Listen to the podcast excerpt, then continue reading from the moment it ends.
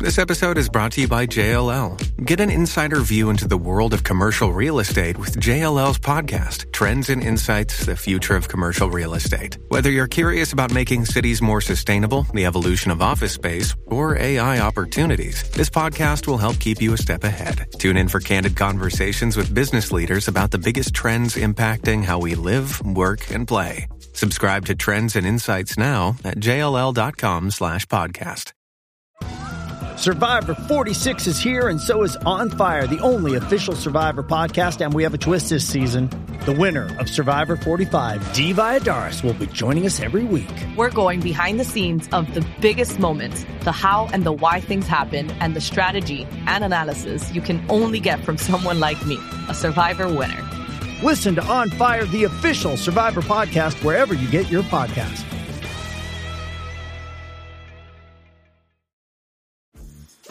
Dreaming of a better sleep?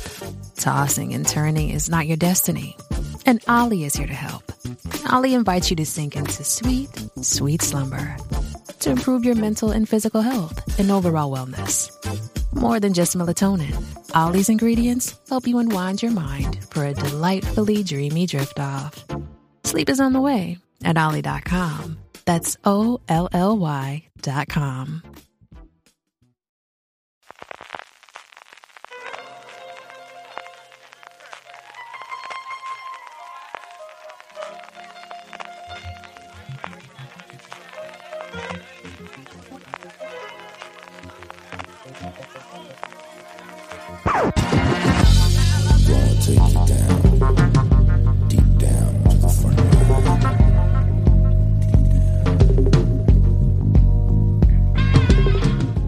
Hola a todos y todas, bienvenidos a FDS Review, el programa de fuera de series donde cada semana analizamos, comentamos y debatimos sobre nuestras series favoritas.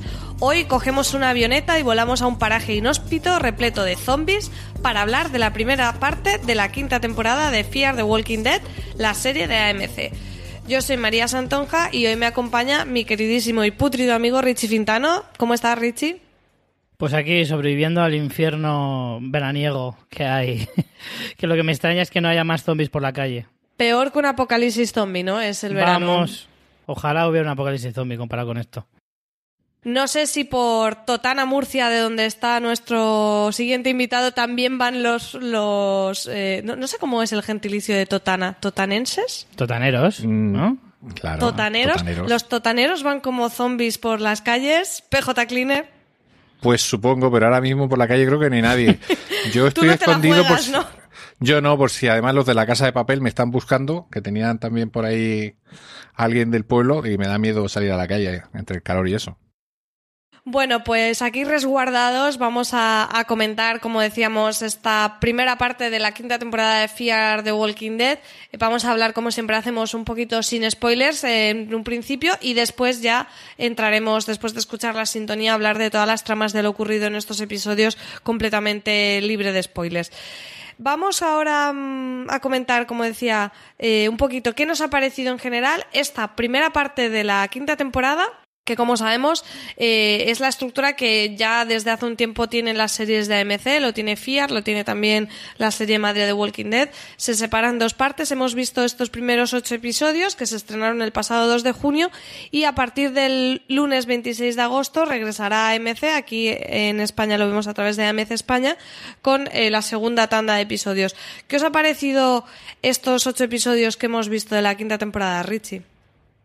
Pues para mí, respecto a la cuarta temporada, creo que ha perdido cierta frescura. O sea, ese reinicio eh, totalmente claro que hizo de la serie AMC en esa cuarta temporada eh, fue como muy impactante y, y desde luego fue como aire fresco. Y esta quinta temporada que pretende seguir esa misma estela creo que no lo consigue tan bien. Quizá porque no hay personajes nuevos interesantes, porque los que hay pues tampoco eh, llaman demasiado la atención, quizá porque ya no es tan novedoso ese cambio tan bestial, o simplemente porque la trama que han escogido para esta mitad a mí sinceramente no me atrapa demasiado. Tiene algunas cosillas que sí me gustaron bastante, eh, algunas eh, cosas más de ambientación que de que, que como trama en sí. Eh, pero en general, mm, para mí ha perdido un poco. Eso sí, sigue estando por encima de las tres primeras temporadas que fueron desastrosas. PJ, ¿a ti qué te ha parecido? Pues yo no puedo estar más en desacuerdo con mi, con mi amigo Para Richie. variar. Para variar. Hombre, a mí me parece que está, mm, creo que sí que mantiene el nivel de la temporada anterior. Nos falta el efecto Juego de Tronos que tuvimos en la otra temporada, pero yo creo que los personajes nuevos y, y algunas cosas que nos van dando en esta temporada creo que están muy guays. Eh, cosas que se hayan visto o ya había visto en cómics y en libros de zombies que, que no se hayan visto hasta ahora en, en series de televisión. Y luego hay que recordar que hay una, un capítulo en concreto que engancha con una cosa súper importante de la serie madre y hay regresos de personajes, no sé, a mí me parece que ha sido una temporada muy, muy completa. Fíjate, si me ha fallado algo, ha sido el, el final de media temporada que ha sido menos emocionante de lo que yo, de lo que yo esperaba. Es decir, no ha habido un cliffhanger, hay una cosa, pero bueno, ahora lo comentaremos más adelante, pero a mí sí me ha gustado muchísimo. A mí me ha pasado que eh, es verdad que el primero me gustó muchísimo, el arranque, el planteamiento. Eh, es un poco la premisa que tenían, que no es spoiler, es un poco la sinopsis que compartía AMC, ¿no? De esa idea de para redimirnos y para darle un sentido a nuestra vida tenemos que centrar, mm, tener un objetivo que en este caso es ayudar a los demás porque bueno, tiene todo el sentido del mundo que siendo Morgan ahora el líder y con esa estela que trae Morgan siempre tan de buenismo, eh, que, que el sentido sea ese. Lo que pasa es que a mí me ha pasado que Morgan al final me pasaba en The Walking Dead que era un personaje que me acababa cargando. Y es verdad que en Fiar creo que ha encontrado mucho más su lugar, pero quizá al final ya de los ocho episodios decía, madre mía, se están morganizando todos y eso me resultaba un poquito cargante, pero sí que es verdad que me gustó mucho como planteamiento porque realmente es ese debate siempre de fondo de, bueno, una cosa es sobrevivir y otra es vivir. Si pasan años en el apocalipsis zombie y tu vida no tiene un sentido, un porqué, al final dices, bueno, ¿para qué vale la pena todo esto? Entonces, esa parte de fondo sí me ha gustado, así como cosas de ambientación, el hecho de que eh, esto ya sería spoilers. El hecho de que lo ambienten en una zona muy crítica por cierta cosa me parece bastante original. Y, bueno, creo que de las incorporaciones de la temporada anterior hay algunos personajes que siguen estando a un nivel muy alto. Yo soy muy fan de John, o sea, no puedo ser más fan de John y de Al, de Altea. Creo que son dos personajes eh, muy chulos. Sí que quizá hay algunos que se quedan un poco cojos, ¿no? Sara y Wendell, por ejemplo, pues todavía no hemos visto mucho de ellos. No sé si en la segunda parte eh, se explorará más. Pero bueno, eh, me, me gusta esa estructura que le han dado de una presentación de un posible villano en el principio del episodio, pero que luego la trama vaya un poco por otro lado y ese regreso un poco al final para encadenar con lo que vayamos a ver en los ocho episodios siguientes. O sea, sí que me parece que está como bastante bien armada la estructura.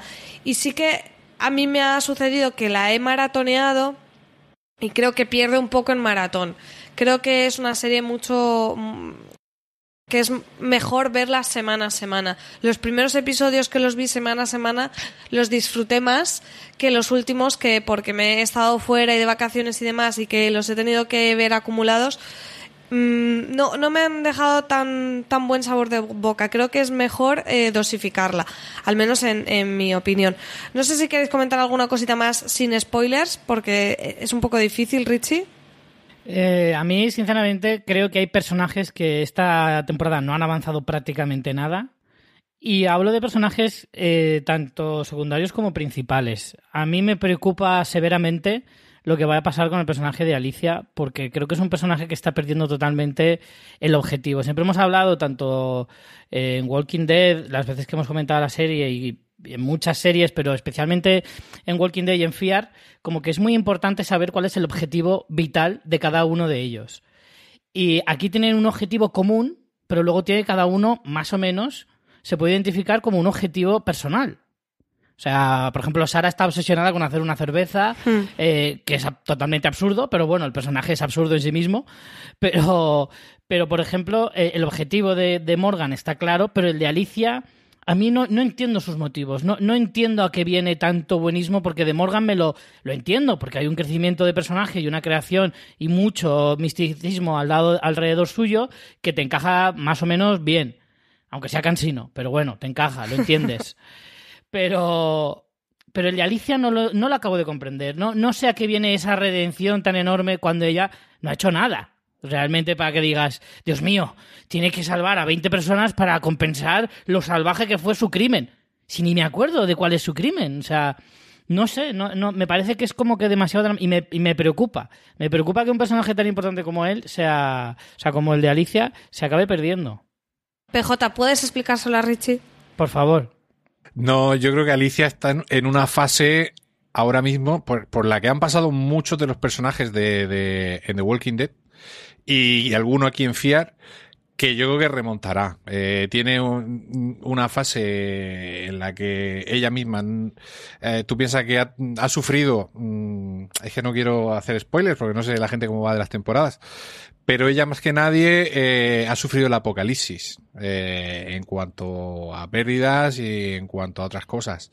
Aparte de todo lo que ha tenido que hacer para sobrevivir, en un momento dado yo creo que se da cuenta de que, de que no sabe si merece la pena el, el hacer tanto, como decía María, solo para sobrevivir, pero sin tener nada más, sin tener una vida. Yo creo que por eso ella se centra tanto en esta temporada, se obsesiona tanto con, con los personajes que, que se encuentran y, y, yo creo que la vamos a recuperar y mucho más fuerte quizá en la, en la segunda mitad de la temporada, o eso espero, porque es verdad que, que es un personaje que yo espero mucho más de, en eso sí coincido contigo, es un personaje que espero mucho más de él, o sea, de ella en este caso, que lo que nos ha dado, pero creo que es necesario un poco que si miramos con la mínima mira de realidad que le puedes dar una serie, que todos los personajes tengan crisis de fe y tengan crisis de existenciales, porque en una situación así es una situación que es estresante, traumática, pero no un día, un día tras otro.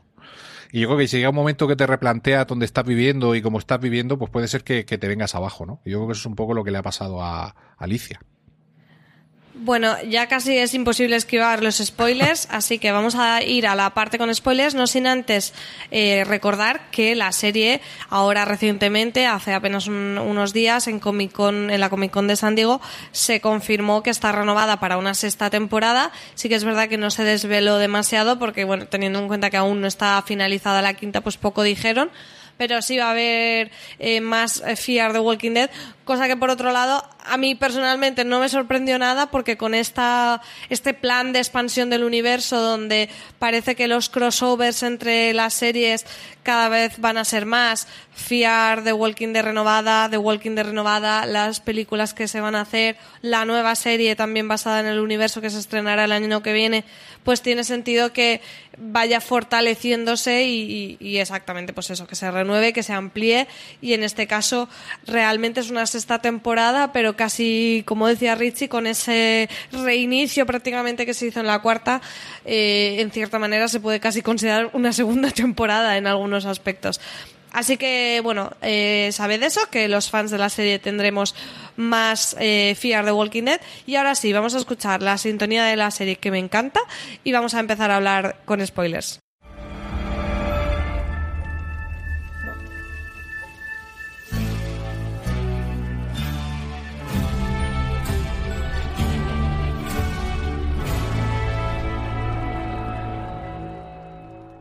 Vale, estamos ya en territorio spoiler y, como decíamos, en esta temporada parece que mm, hay un leitmotiv muy claro que es la búsqueda de nuevos supervivientes.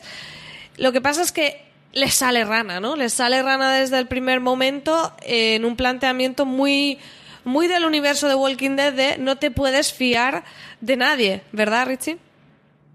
Sí, bueno, eso lo hemos visto en muchas ocasiones en The Walking Dead. De hecho, recordemos aquel mini test de, de Rick allá por las temporadas 5 o 6, me parece que eran o por ahí, que, que hacía esas preguntas a la, a la gente para de, para de alguna manera saber si se podía fiar o no.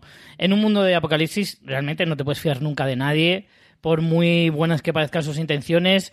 Y, en este caso se ha demostrado un poquito como un pasito más, ¿no? Y es como el hecho de que sean niños tampoco significa que vayan a ser de fiar eh, porque tú consideres que son más indefensos o más inocentes. Para nada. De hecho, en muchos casos se va a demostrar que, los niños, como no han conocido otra cosa, porque ya van varios años de apocalipsis, no han conocido la sociedad ni han conocido un, eh, eh, ser civilizados y demás, pues claro, es mucho más difícil que ellos comprendan eh, por qué se hacen las cosas de una determinada manera o, de, una o, de otra. La cuestión es que, que, sí, yo creo que en esta temporada la serie da un pasito más en ese sentido y demuestra que no te puedes fiar de nadie y que alguien venga con un traje raro puede ser bueno o puede ser malo. Y al final siempre es un... Al final es como cara o cruz, ¿no? Y en el apocalipsis tienes que aprender que, muchas veces te la juegas y que simplemente es el azar. Curiosamente estabas eh, ya introduciendo la trama de estos niños que, que bueno, que por desconfianza mm, son los que más vueltas dan realmente en la temporada, pero en realidad yo me refería a lo que pasa antes, ¿no? Con este personaje nuevo de Logan, que es el que urde un poco la treta para que eh, todo el grupo se desplace a esta zona y así eh, tenerlos lejos de la fábrica de vaqueros. Bueno, que a mí esto no me queda claro porque le llaman el molino, pero es una fábrica. Yo ahí me perdí un poco, la verdad.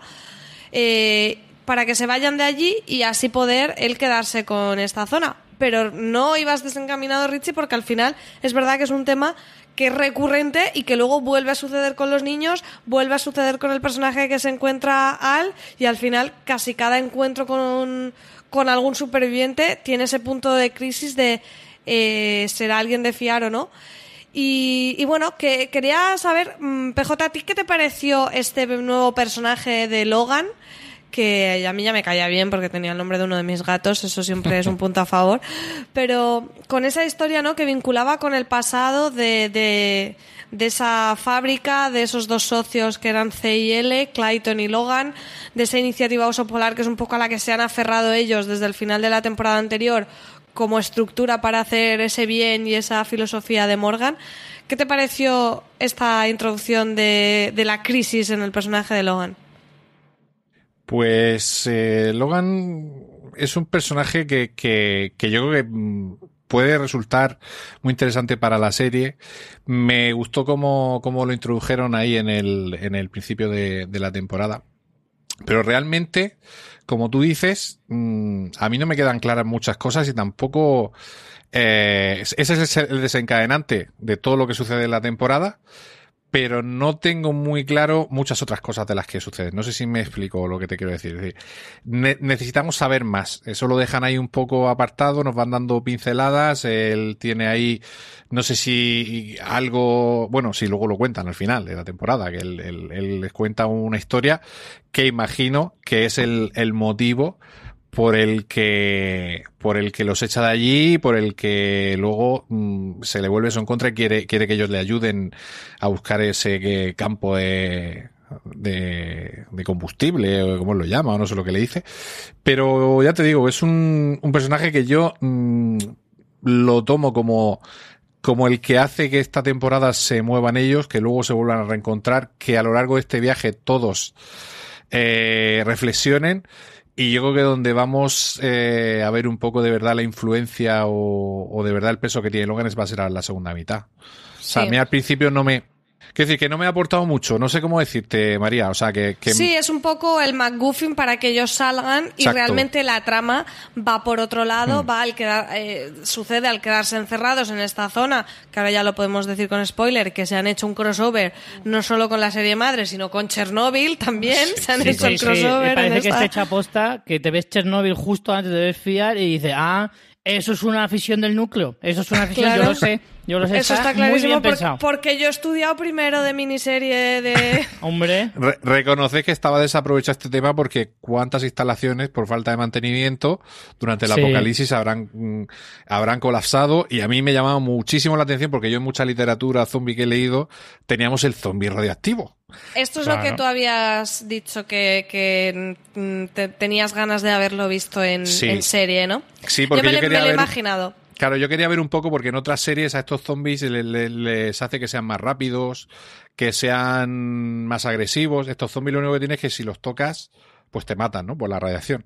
Pero ya me ha parecido una buena, eh, un buen acercamiento el mezclar estas dos cosas, la radioactividad con los zombies, porque me molaba mucho decir, oye, los que llevan el, el, el, el, detector este de radiactividad colgado, el chivatillo el dosímetro, el dosímetro, ya no lo pues, sabemos. Pues eso, cuidado que esto si los tocas y te salpican te, te pueden matar. y los otros no. Entonces eso mm, para mí ha resultado un puntillo de decir que no son siempre los mismos zombies y tal. Luego una cosa que quiero comentaros que creo que os habéis dado cuenta. Cada temporada los zombies están mejor hechos, eso sí os habéis fijado, ¿no? Hombre, yo creo que el nivel de presupuesto.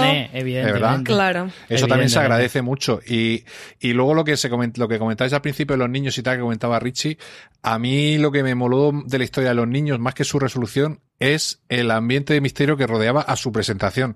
Todos esos zombies encadenados con los intestinos y con que haciendo puertas y murallas para que no pudiesen pasar. A mí eso me ha gustado muchísimo. No sé, yo creo que, Hmm. que visualmente la serie en esta temporada está muy bien. Sí.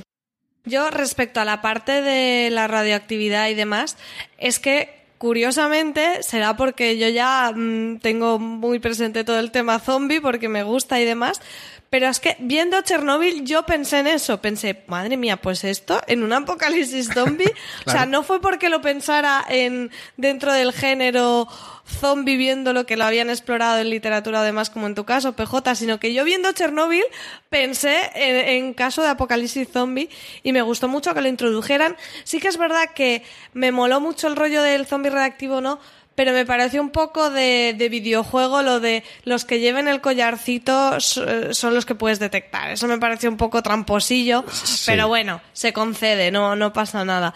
Pero me gustó mucho el hecho de que tuvieran ese cronómetro, ¿no? Para ese, temporizador para salir de allí porque sabían que eh, iba a explotar otra de las plantas la trama del nuevo personaje de Grace. O sea, creo que, creo que ahí han explorado bastantes cosas que, que por otro lado me parece que están cerradas, ¿no? Que es el bloque de estos ocho episodios y que como dices, ahora en la segunda parte eh, exploraremos todo el tema de Logan y de la gasolina, que ya ha apuntado maneras, ¿no? Aquí ha habido una conversación en algún episodio que Dwight le decía a John, no, eso es que el combustible ya no, claro, el combustible caduca también, ¿no? Y, y- y además es algo que paralelamente en The Walking Dead lo hemos visto con ese salto temporal de la última temporada en la que ya no utilizan eh, vehículos porque no, es que ni siquiera ya es que se haya agotado el combustible, sino que es que el que hay ya no, no es útil. Entonces sí que creo que esta, la parte de la planta nuclear se la van a dejar de lado y en esta segunda parte explorarán eso, que me parece otro tema muy interesante.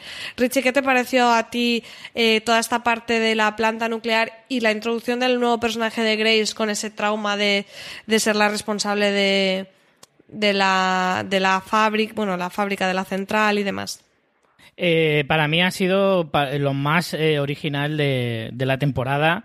Me parece un acierto por todo lo que estáis comentando, de que al final son, son preguntas que mucha gente se hace, que son terrenos por explorar eh, dentro de un apocalipsis, que no es tan habitual verlo y en cualquier caso a mí me parece totalmente un acierto, porque te da una visión que hasta ahora no se había... eh, no se había explorado dentro de la propia serie, incluso en la, en la anterior, de, o sea, en Fear, perdón, en The Walking Dead tampoco eh, se había explorado ese tipo de cosas.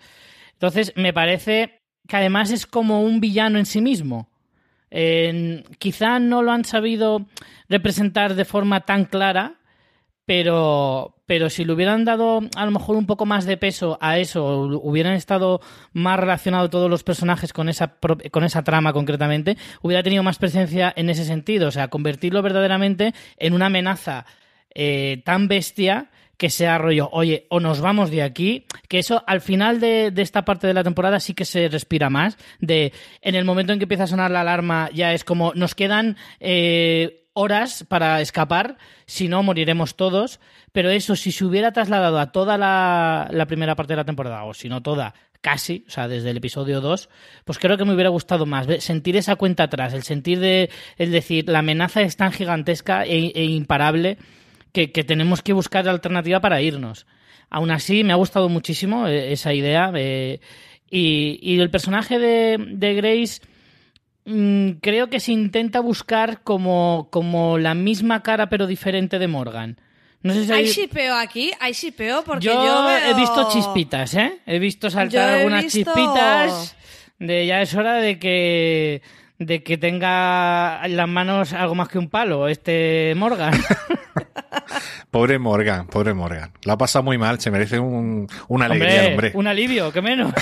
Yo he visto, yo he visto ahí química, nunca mejor dicho, y, y me parece que al incorporarse Grace al grupo mmm, puede que lo exploren por lo que dice Richie, porque hay, eh, hay cierta mmm, compenetración en ellos y los dos se, se ayudan mutuamente en el sentido de que se entienden, se ven reflejados el uno en el otro y me gustó mucho en el final de esta parte cómo Morgan eh, luego en el avión habla también con Alicia sobre ese objetivo y gracias a haber visto a Grace dice sí, vamos a seguir ayudando a gente, pero sin olvidarnos por el camino de ayudarnos a nosotros mismos, ¿no? Claro. Ese reenfoque que hace de ese eh, recolocar las piezas de decir, bueno, lo estábamos haciendo bien, pero tampoco del todo bien, porque lo que tampoco podemos es olvidarnos de nosotros y cegarnos en esa búsqueda de, de, la penitencia a base de ayudar a los demás y no vivir. Entonces, me parece que está muy bien contada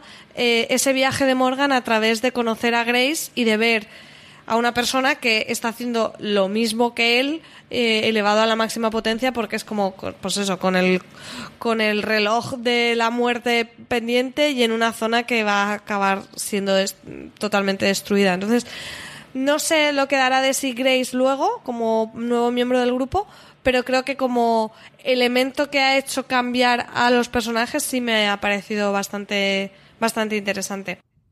Hablabas también de estos niños, estos niños que conocemos primero a Max y a Dylan en la escena inicial, que me pareció súper chocante de la avioneta llegando, que yo decía, pero qué narices van a contarnos ahora aquí con la avioneta. Eh, un arranque de, de temporada eh, de los más trepidantes, PJ. Sí, muy bueno, muy bueno. De, de repente te, te, encuentras ahí el accidente de avión, eh, con todo lo que eso conlleva, están heridos, están aturdidos, eh, se acercan los zombies, eh, tenemos zombies con uniforme, con careta, tienes el personaje misterioso este que, que, que bueno, que luego ya, que se lleva a Al después, eh, los niños, no sé, a mí me parecía ahí un, un inicio, bueno, el, el primer episodio de, de esta temporada me pareció buenísimo porque mezcla un montón de cosas y se me pasó volando, o sea, es de estos que te pones a ver y sí. los 40 minutos dices, joder, ya, no, no, quiero saber más, porque pasan muchísimas cosas en muy poco tiempo. ¿Qué te pareció a ti, Richie, esa, esa incursión en la temporada? Hombre, me pareció un poco extraño porque no vi la conexión con la primera temporada. Es decir, cómo, o sea, ese salto en el que de repente estáis en un avión que se estrella, Dios mío, ¿qué ha pasado en medio? O sea, es como, o sea, de, de cómo terminó la temporada pasada a esto, ese salto tan bestia con esa elipsis me, me, descolocó un poquito al principio, la verdad. Y de hecho me, me ha costado un poquito a lo largo de esta parte de la temporada seguir esa historia de por qué se separan, de por qué eh, Víctor parece que siente cierto remordimiento porque se bajó a última hora por cobardía, volviendo a ser. Eso, de hecho, hasta me cansó un poco porque es como otra vez eh, Strand está con sus fantasmas de al final es una persona, un ser egoísta y tal. Yo creo que eso ya está más que superado. Es decir, el personaje ya se ha redimido varias veces. Sí, estoy no, no creo que haga con falta. que la historia de Strand es un poco repetitiva y sí. ahora, bueno, eh, tiene cierto sentido que se explore a través de la reaparición de Daniel Salazar, que ahora vamos con ello si queréis, pero, pero ya, o sea, pasemos página con esto. Claro. Muy, o sea, muy bueno el, los dos capítulos monográficos de, de, la temporada. Bueno, sabéis que siempre hay, bueno, a mí me, me parece que siempre en The Walking Dead aquí hay como, mmm, dedican algún capítulo a un personaje en concreto, ¿no? Y hay uno que se dedica eh, eh, a Alt, que es el que tiene con la chica que mm. se la lleva, y luego está el otro que vemos a Salazar con su gato. Eso es maravilloso. O sea, el capítulo de Salazar. Hay un gato ya o sea, todo suma. Pero lo de ese gato, por Dios, María, dime que tus gatos hacen lo que hace el gato de Salazar, porque sí, podría igualito. sobrevivir en un apocalipsis. Es alucinante, ¿no? Me encantó, me encantó ver un poco cómo vivía Salazar, cómo, cómo tenía organizado pues su recogida de cosas, cómo el gato le ayudaba, eh, cómo mm. él se había acostumbrado a esa soledad y, y, y, había renegado un poco en cierta parte de la humanidad porque no le había ido bien desde que perdió a su hija, desde que se separó del grupo. Y, y me gusta mucho también el cómo Salazar, eh, gracias a a Charlie, ¿no? Eh, parece que, recupera un poco todos esos sentimientos, esas sensaciones que tenía. Y creo que estos dos capítulos, tanto el de Al, que ahora creo que comentaremos, como el suyo, igual que otras veces no aportan una mierda a la temporada, cuando te hacen un capítulo monográfico, creo que estos dos capítulos sí que aportan muchísimo. El de Al no a esta, a esta trama, sino a la trama de The Walking Dead. Hmm. Sí, a mí me encantó la parte de Daniel Salazar con además ese calendario, ¿no? Que ves que es ese ritual de hacer siempre las cosas. Me gustó muchísimo. Eh, el gato Skidmark, que se llama, que lo busqué porque dije, ¿cómo narices le está llamando al gato que no lo entiendo? Que busqué que la traducción es como... Eh, como marca de un patinete, ¿sabes? Una marca que en español no hay palabra para eso, pero como la marca que deja un patinete, como un rodamiento Ah. o algo Sí, así, sí, sí, pues sí. así se llama el derrapaje, el derrapaje.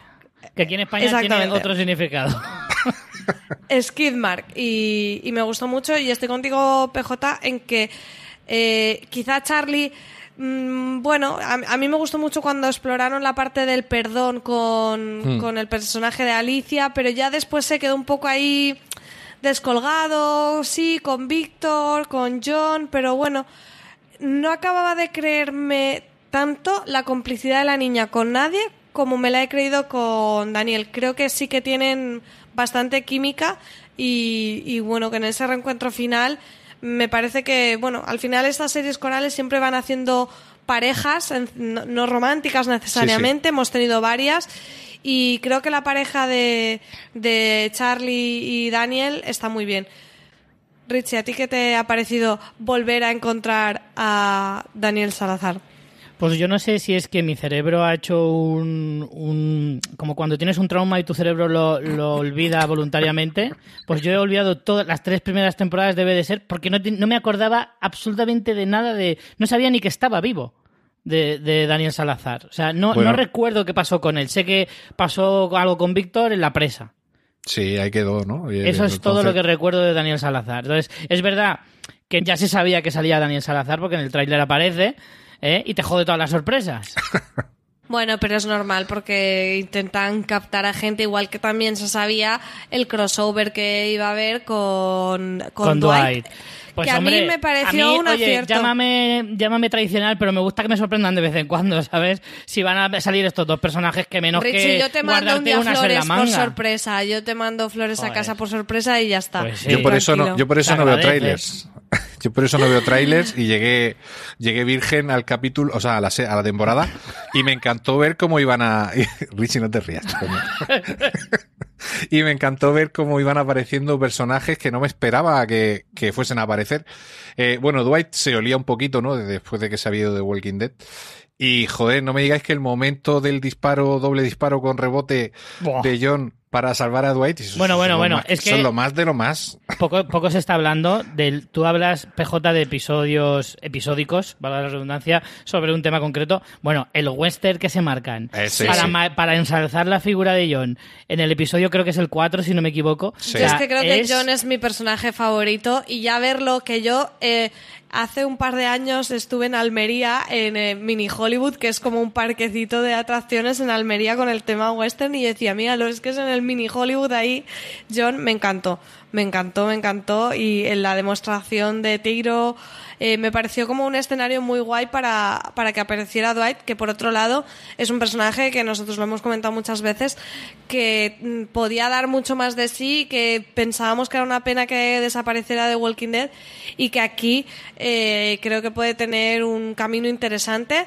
Lo vemos buscando incansablemente a su esposa, a Cherry, con esas notas que le va dejando y creo que volviendo al tema de las parejas, creo que una de las parejas más buenas que nos ha dado eh, el final de esta parte A ha sido precisamente la de Johnny Dwight con un poco ese, ese espejo en el que se ven, ¿no? De, bueno, tú encontraste a, June, quizá yo tengo la misma suerte. Y esa mm, química que ellos enseguida tienen por encontrarse en una situación similar y eh, bueno y esa bondad que tiene John que es que me parece un personaje Eso te iba a decir. maravilloso fíjate que es que Morgan lo veo más empalagoso más eso más, más cansino como decía Richie pero es que John es como la pureza total y me pareció fantástico incluso cuando lo hace mal por bien, porque lo hace mal por bien, el ocultarle esa información de esa carta de Cherry, realmente no dura mucho, ¿no? Al final le acaba contando la verdad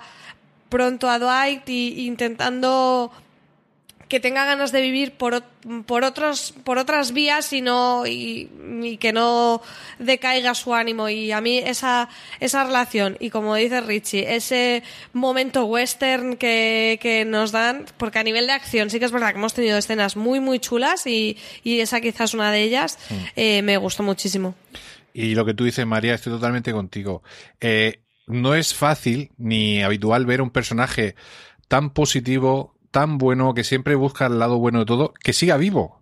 Es decir, y que te caiga bien, además. Joder, pues porque es un crack, sigue vivo porque es un crack. Y sí, pero aparte porque te tiene cae la bien. suerte de tener una habilidad con las pistolas que no es, no es tampoco muy normal. Pero por eso me gusta que combinen el que el tipo sea un arma, un arma letal con los zombies Sí. y con las personas, porque es un, como tú dices, un pistolero de primera, pero es una persona buenísima que siempre ve o intenta ver lo positivo de todo. Y, y eso no es habitual en una serie como The Walking Dead. De hecho, este tipo de personajes duran dos telediarios. O sea, me, me encanta. Yo siempre desde que apareció pensé, el vaquero va a durar un capítulo, dos. No, no, no. Y ha ido cogiendo protagonismo y es uno de mis personajes favoritos también, ¿eh? Hmm. Como también es muy bonita la relación que se ha establecido precisamente entre John y June, que parece un trabalenguas, que me parece que también transmite bastante verdad. No sé, Richie, si tú eres fan de esta pareja. Lo único que no me gusta de esta pareja es que tiene muy, muy difícil la mezcla de los nombres. Juon, Joun, es muy difícil. No, no se les puede shipear, es una mierda.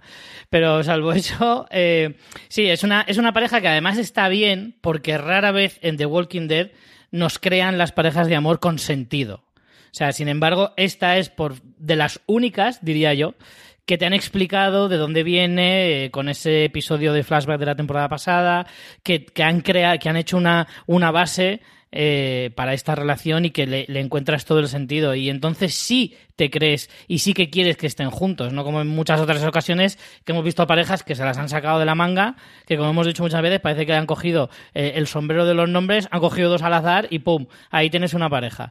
Esta es una relación que no, que está bien construida, que es muy creíble y que en realidad es hasta entrañable. O sea, y, cada vez que se separan, con lo que han vivido ellos, con la, historia que han vivido de, de separación, de, de búsqueda incansable de uno con el otro y demás, ahora es verdad que cada vez que se separan, tú sabes que se van a volver a encontrar y que no es tan dramático, pero tú sientes el drama que ellos sí sienten como personaje de decir, es que como ya nos ha pasado, yo no sé si te volveré a ver. Entonces tú sabes que sí, como espectador, pero, pero entiendes, eh, eh, o sea, sientes la empatía con ese personaje de decir, entiendo que él, él, no- él lo dude, aunque yo no lo dude, pero él sí.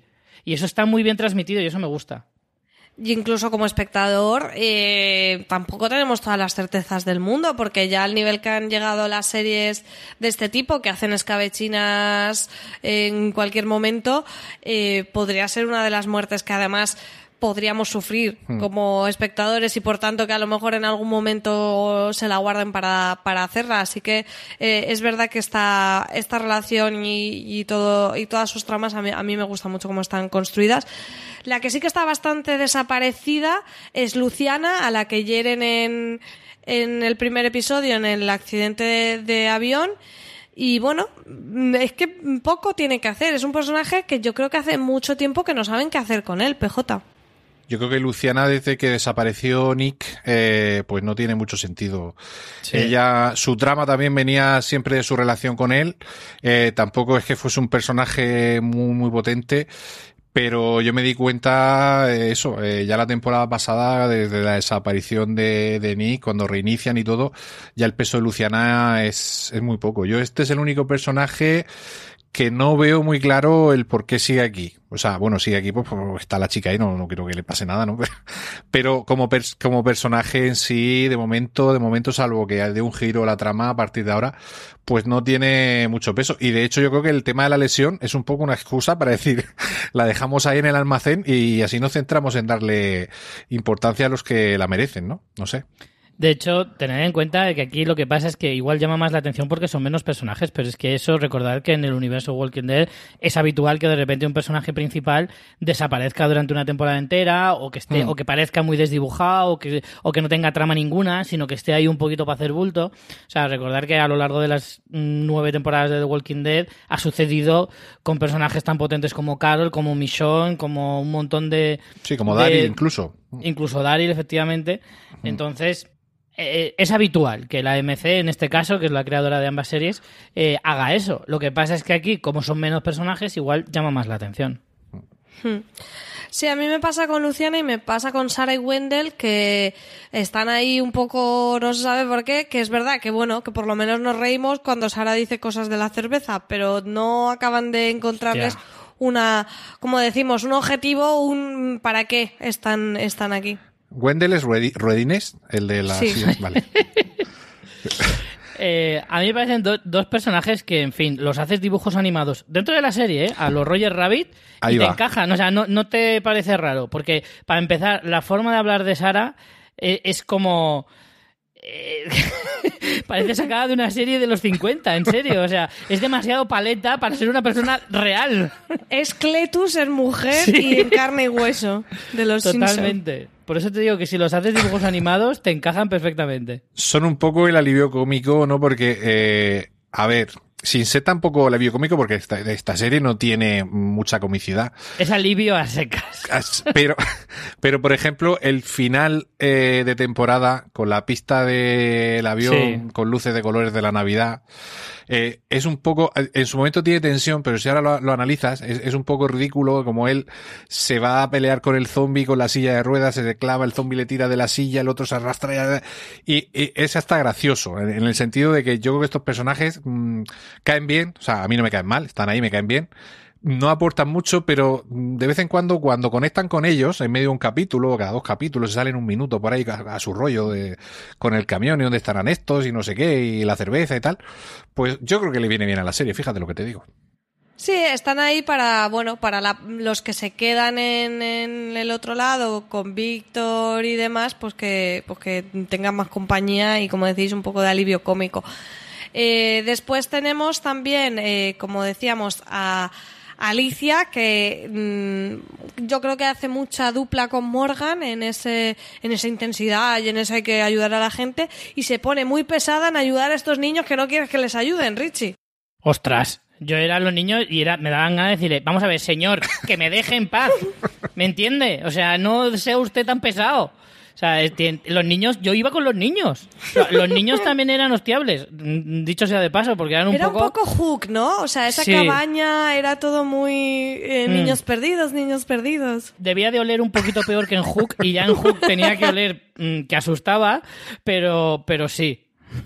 Pues yo creo que representa un poco eso, el, el, esa eh, parte final del campamento de los niños donde Alicia los salva y ella pone su vida en peligro, mm, no solo eh, por ayudarle, sino por lo que le sucede con, con la supuesta contaminación de la sangre del zombie y tal. Mm. Es, es- yo creo que es un punto final de la redención de Alicia, el, el, el, el- la justificación de por qué mm, ella eh, toda la temporada está un poco obsesionada con salvarlos y tal. Bueno, de hecho, si no los llega, si no llega a estar Alicia, los niños hubiesen muerto bien por los zombies o bien por el- la explosión de la central nuclear. O sea, quiero decir que al final eh, lo que hacen está bien hecho. No, la Annie, esta cabezona es un rato también sí, te digo, también, ¿eh? Porque... también. Es hostiable lo suyo. Joder.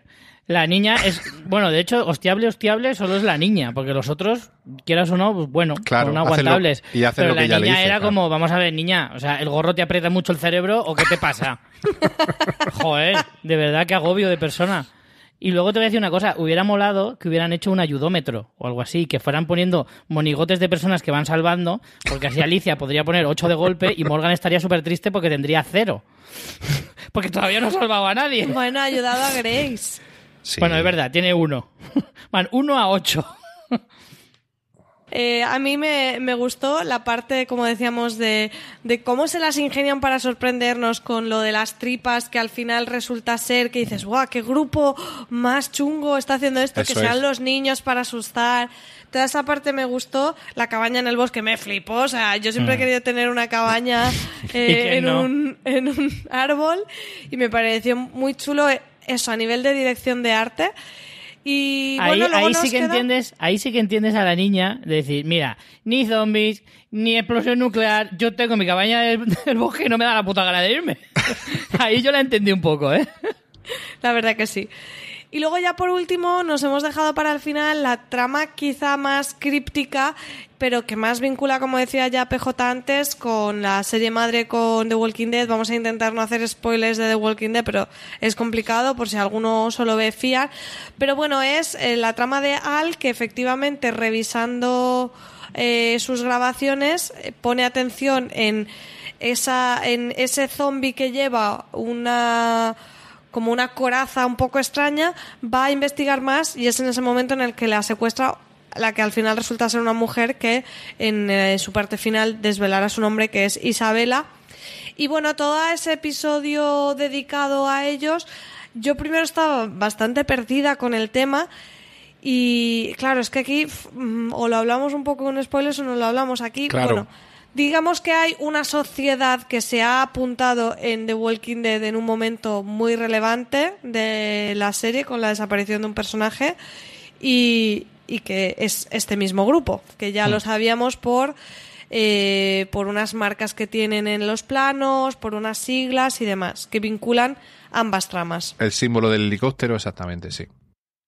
¿Qué os pareció toda esta parte de al averiguando esto y también todo ese viaje suyo de renunciar a la historia, que si hay un personaje que tiene claro su objetivo es con Altea, o sea, a mí me parece que lo han marcado de una manera muy clara y a mí cuando presentaron el personaje me encantó, porque creo que gente que tuviera vocación de, de periodista y, lo fuera en el mundo real actuaría como actúa ella en cierta manera. Entonces me gustó mucho porque creo que da mucho de sí para la trama y que luego encima es muy coherente.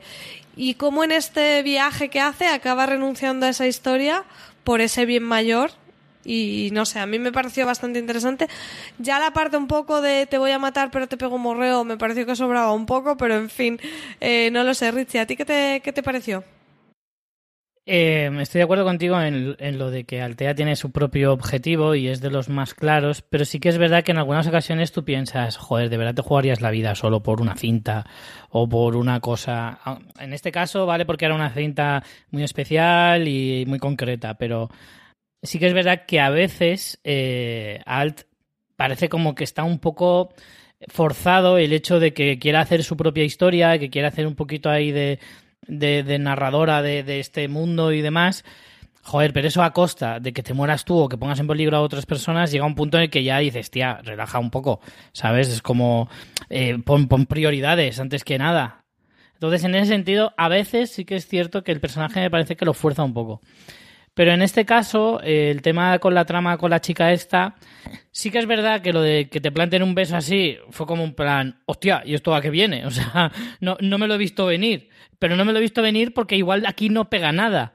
Pero, pero bueno, sí que es verdad que de alguna manera genera cierto conflicto eh, interior al personaje de Al, que tampoco viene mal. Y también nos deja ahí como una especie de gazapo porque estoy seguro de que a, esa, a ese personaje lo volveremos a ver, vamos, eh, de cajón. Sí, además ya lo apunta, ¿no? Cuando ella le confiesa un poco a Jun lo que ha pasado, sin contarle la chicha de la historia, le dice, bueno, eh, confío en que volverás a verla, ¿no? o sea, te lo remarcan bastante. Eh, PJ, decías que a ti este es uno de los episodios que también más te ha gustado. Sí, eh, me ha gustado, bueno, obviamente por, por, la relación que tiene con el con, con, la serie madre, como ya hemos comentado. Me gusta cómo se va fraguando eh, la relación entre ellas dos. Primero eh, de desconfianza, eh, ella la, en principio Isabela tenía que matar a Altea porque nadie puede saber nada de, de ellos, del grupo este, ni de su iniciativa, ni nada. Y vemos cómo eso se va desarrollando y va cambiando primero en amistad y luego en esta atracción, llámalo amor a primera vista, llámalo como quieras, pero yo sí vi venir, eh, miradas entre ellas y, y, señales que me dieron a entender que, que, que, se atraían de alguna manera. Quizá fue un poquito precipitado, quizá en un segundo encuentro, cuando vuelve al personaje. Y he de decir que el personaje de Isabela, que es una actriz que no es muy famosa, que creo que ha hecho muy poquita cosa, porque la busqué por ahí en Film y en Twitter y tal. Y es un personaje que me, que me, mm, me gustó mm, la interacción que tuvo con Altea. Creo que las dos juntas tenían buena química. Y no sé, eh, quizá que pueda ser un episodio que parezca de transición, pero yo creo que, que en el futuro volveremos a ver, eh, como decís vosotros, a este personaje. No creo que sea la, primera vez que, o sea, la última vez que la vamos a ver. ¿Creéis que en la segunda parte de la temporada explorarán más el tema de de esta sociedad y de, de este grupo que parece que están a punto de salvar la humanidad? Yo creo que eso va a venir ahora en la película que van a estrenar del universo de Walking Dead, eh, de las primeras películas que dijeron que iban a hacer del personaje que se fue de la serie.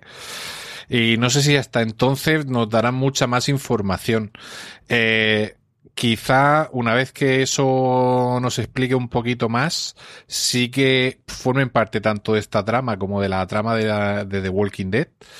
Eh, o sea, tanto de Fiar como de Walking Dead, creo que sí que, creo que puede tener mucho peso porque eh, tiene sentido que haya algo que alguien se haya organizado, que alguien tenga medios, que alguien, que decir, eh, a mí se me hace difícil creer en el apocalipsis y la desaparición total y absoluta de la civilización. No sé si me explico.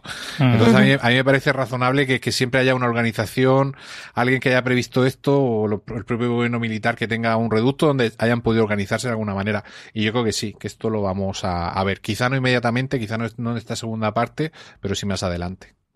Sí, yo también creo que ha sido más como una presentación o una especie de teaser de lo que efectivamente puede ser la película eh, que está un poquito ahí a, la, a, las puertas del universo Walking Dead. No creo que lo vayan a explotar demasiado en esta segunda parte. De hecho, yo creo que se va a centrar sobre todo eh, en Logan y en ese eh, caramelito que les ha puesto ahí delante en el último episodio. Eh, que bueno, pues, es que al final Fiar, eh, The Walking Dead también lo hace, pero Fiar lo hace más, yo creo lo explota más, lo de plantarte una cosa y no decirte nada hasta pasados 8 o 9 episodios. O sea, pasar de ir plantándote cositas, pero desvelarlas mucho, mucho más tarde. En este caso, de hecho, lo de Logan más o menos ha sido eso. En el primer episodio te presentan al personaje y no tiene ninguna relevancia eh, casi casi hasta el final, hasta el último episodio. Eh, el octavo en este caso. Entonces, yo creo que va a ser un poquito lo mismo. Te plantean esa idea y ahora hasta igual la temporada siguiente no se vuelve a saber nada de ese tema. Si es que se vuelve a saber, porque a lo mejor solo lo han plantado aquí para que para la película. Pero bueno, sí que es verdad que con el personaje de Isabela y la relación con Al, estoy seguro que volveremos a, saber algo de ellos en esta, en esta serie. Yo creo que aquí tienen un reto complicado eh, porque, claro, hay que plantear eh, la, las tramas que metan, que vinculen eh, series o las películas, ¿no? La, las tramas que sean transversales del universo tienen que tener varios niveles de lectura y tienen que aportar en el nivel de la propia mmm, serie, en este caso que está, que es, que es, en la que está introducida, y no puede ser solo de, ah, esto sirve para que tú entiendas lo de The Walking Dead o lo que te voy a contar. Y creo que en este caso está bien hecho, porque independientemente de que se explore más sobre este grupo dentro de FIAR, o sea, en otra de las producciones, creo que tiene sentido porque para el personaje de Alt tiene, su, supone algo supone un mm. cambio, supone un clic, entonces eh, creo que jugar con este tipo de cosas es difícil y me parece que en este caso concreto lo han hecho bastante bien. No sé cómo lo seguirán desarrollando, pero sí que es verdad que eh, en estos ocho episodios nos han dejado algunas pistas de por dónde puede seguir la cosa y a mí todas me parecen eh, me parecen todos hilos muy interesantes de los que tirar. Mm. Tanto la trama de lo de la gasolina, tanto por qué Logan ahora traiciona a la gente con la que estaba, que parece que eran sus como mmm, sus súbditos y no lo son. Hay muchas cositas que a mí me han hecho que tenga bastantes ganas de, de, retomar la segunda parte que, como decíamos, regresa el 26 de agosto a MC. Así que, mmm, nada, a ver por dónde tiran. Mm, yo creo que con esto casi vamos a terminar. No sé si hay alguna cosita que os hayáis dejado por comentar que os apetezca decir antes de cerrar el review. Nada, yo, quiero decir que soy muy fan de Strand. a mí, a mí Víctor es un personaje que me, que me repelía mucho a lo largo de las temporadas. Es verdad que ha dado mucho tumbo, pero creo que en esta temporada ha encontrado ya su, su sitio. Lo he visto sobre todo en la segunda parte, en los últimos episodios. Un personaje que, que ha crecido y que creo que por fin, que por fin ya no va a ser un cobarde asqueroso que va a traicionar a la gente siempre en el último momento. Espero que, que sigan así. Y luego me mola mucho el que se haya juntado un grupo tan grande. Es la primera vez que tenemos, bueno, tuvimos en el estadio, eh, pero no había... Sí, pero no habían personalidades. Exactamente, pero aquí sí tenemos un grupo de muchos personajes identificados, los niños, Salazar, todos ellos, Dwight, ahora que se ha unido, y creo que es un grupo que puede dar mucho de sí. Rich, ¿alguna cosita más o solo que quieres comprarte el sombrero de John? Bueno, eso lo tengo clarísimo y las cartucheras incluso. Eh, hombre, a mí sí que es verdad que me ha despertado bastante eh, interés eh, el final de temporada. Más que, o sea, la perspectiva de la segunda parte sí que me ha gustado. Eh, a lo mejor incluso más que algunas partes de, la, de esta primera parte de la temporada. Mm, estoy diciendo muchas veces parte. Eh, bueno, eso ya sí que es culpa de AMC que nos lo pone en partes y tenemos aquí ese follón. Me refiero sobre todo porque lo del tema de la gasolina, eh, Logan que se ve que no es un tipo de fiar y a ver de qué manera lo desenmascaran o no. Eh, todo lo que hay alrededor de, de, este personaje, la verdad es que me parece bastante misterioso, eh, porque viene a ser uno de esos personajes que no sabes nunca cómo medirle, que todo apunta a que es un villano, pero a lo mejor te sorprende, o a lo mejor sí es un villano, pero consigue sorprenderte la manera de, de traicionarles, no sé. Toda esa trama alrededor de este, de este tío sí que me ha interesado bastante. Además, el tema de la gasolina también es una cosa que se trata muchas veces de soslayo en la serie, tanto en esta como en The Walking Dead y al final es una cosa súper importante mm. y que no se debería simplemente obviar y, y, dar por hecho pues, que se ha agotado y punto. Pues no, a lo mejor esa escasez y esa necesidad eh, se tiene que notar como también sea una de esas eh, inclemencias de las circunstancias que te que te, se te ponen en, en, el camino. Entonces ese tipo de cosas a mí siempre me, me llama la atención. Sobre la gasolina quiero apuntar un detalle que los compañeros del podcast eh, Aquí huele a muerto de Plisken, que hacen el podcast de FIA, dijeron que a ellos les había parecido que Logan decía algo como campos de gasolina. Y les dio a entender a ellos que quizás no estábamos hablando de gasolina propiamente ni de petróleo, sino de algún tipo de eh, sí, biodiesel. biodiesel, claro. Y eso sí. sería interesante porque, claro. Habría que ver lo que dicen en el original, porque hmm. la traducción no, a lo mejor no hablan de gasolina, hablan de combustible y no Exacto. especifican. Entonces, no sé eso cómo lo van a enfocar. Si, porque claro, si tienes solo petróleo, tienes que refinarlo, tienes que hacer la gasolina. Si, si, el, si el combustible está almacenado, probablemente ya no valga. Entonces, yo creo que, que se va a ir por algo más ecológico y que puedan ellos eh, reutilizar de la naturaleza en plan eso, en plan un biodiesel o algo así más sencillo. En The Walking Dead ya usaban biodiesel, ¿eh? Uh -huh. En The Walking o sea, Dead. Que, que, puede ser. Sí, yo estoy con vosotros que todas estas tramas que van introduciendo realmente las dificultades del apocalipsis zombie y te las van sembrando y no es porque sí, ¿sabes? No, pues se acaba la gasolina. No, mira, es que esto caduca, es que aparte que se acabe, que te lo vayan metiendo así poquillo a poco me, me, parece muy chulo, igual que por ejemplo en The Walking Dead tuvimos en la temporada última todo el tema de las nevadas que no lo habían explorado mm. hasta ahora, ¿no? Y hay, aunque parezca que está todo dicho, hay muchas cosas que no, como lo que hemos visto por ejemplo de, en esta temporada de FIAR de, las centrales nucleares.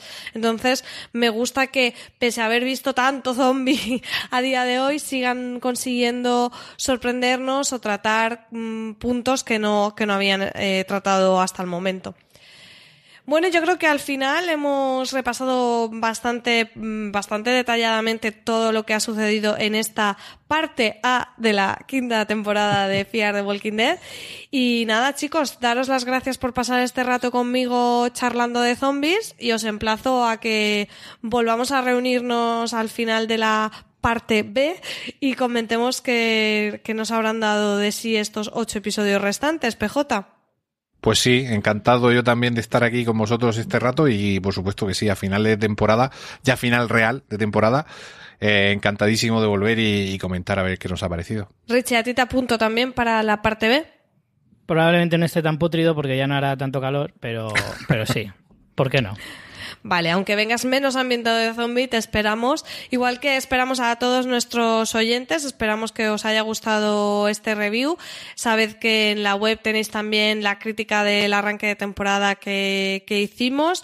Y bueno, que tenéis muchísimo más contenido de Fear the Walking Dead y de todas las series que os podáis imaginar, tanto en nuestra web, en fuera de series.com, como en formato de podcast, en nuestro canal de podcast. Si estáis pasando calor, sea bajo el aire acondicionado, sea en la playa, escucharos podcast de fuera de series que tenéis ahí para amenizaros las vacaciones, los que tengáis suerte de estar de vacaciones. Y nada más, como decíamos, nos vemos pronto hablando de Fear the Walking Dead y de muchas otras series. Chao.